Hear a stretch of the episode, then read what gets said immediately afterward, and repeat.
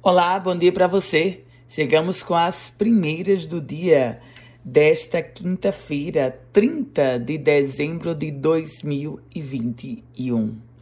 Trago informações para você agora sobre o reajuste aprovado na Câmara Municipal de Natal. A greve dos professores da Rede Municipal de Educação terá uma trégua de pelo menos, pelo menos 10 dias.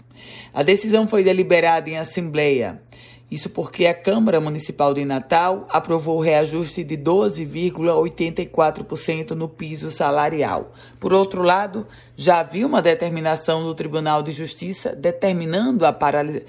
a suspensão da greve. E aí, nesse contexto, os professores paralisam até o dia 10 de janeiro, quando irá acontecer mais uma assembleia da categoria. O dique flutuante que está instalado em Natal vai ser leiloado. Usado para receber embarcação para reparo, manutenção e serviços de limpeza, um dique flutuante atingiu o término da sua vida útil para a Marinha e vai a leilão. Ele está ancorado na base naval da cidade, o dique flutuante chamado Cidade do Natal. O leilão vai acontecer agora em janeiro, o valor de 105 mil reais.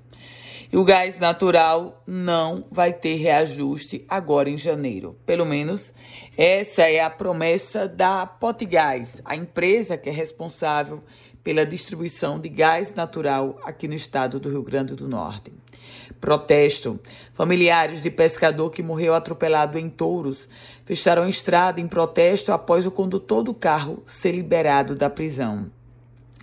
Um carioca de 36 anos foi liberado após pagar 10 salários mínimos de fiança e perder a carteira de habilitação.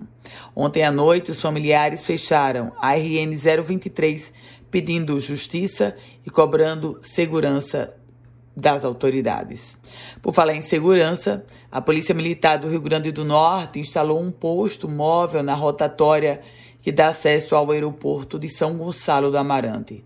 Essa iniciativa tem como objetivo tentar coibir os frequentes casos de assaltos naquela, naquelas imediações. Secretaria Estadual de Saúde e o Conselho de Secretarias Municipais de Saúde aqui do Rio Grande do Norte emitirão uma nota conjunta, onde informam que estão orientando os municípios que ainda têm doses contra a influenza para priorizarem os grupos como idosos, crianças e pessoas imunossuprimidas. Os municípios sem estoque de doses devem comunicar imediatamente à população. A CESAP, inclusive, pediu novas doses ao Ministério da Saúde. Com as primeiras do dia, Ana Ruth Dantas, desejando a você um ótimo dia. Quer receber um boletim semelhante a esse?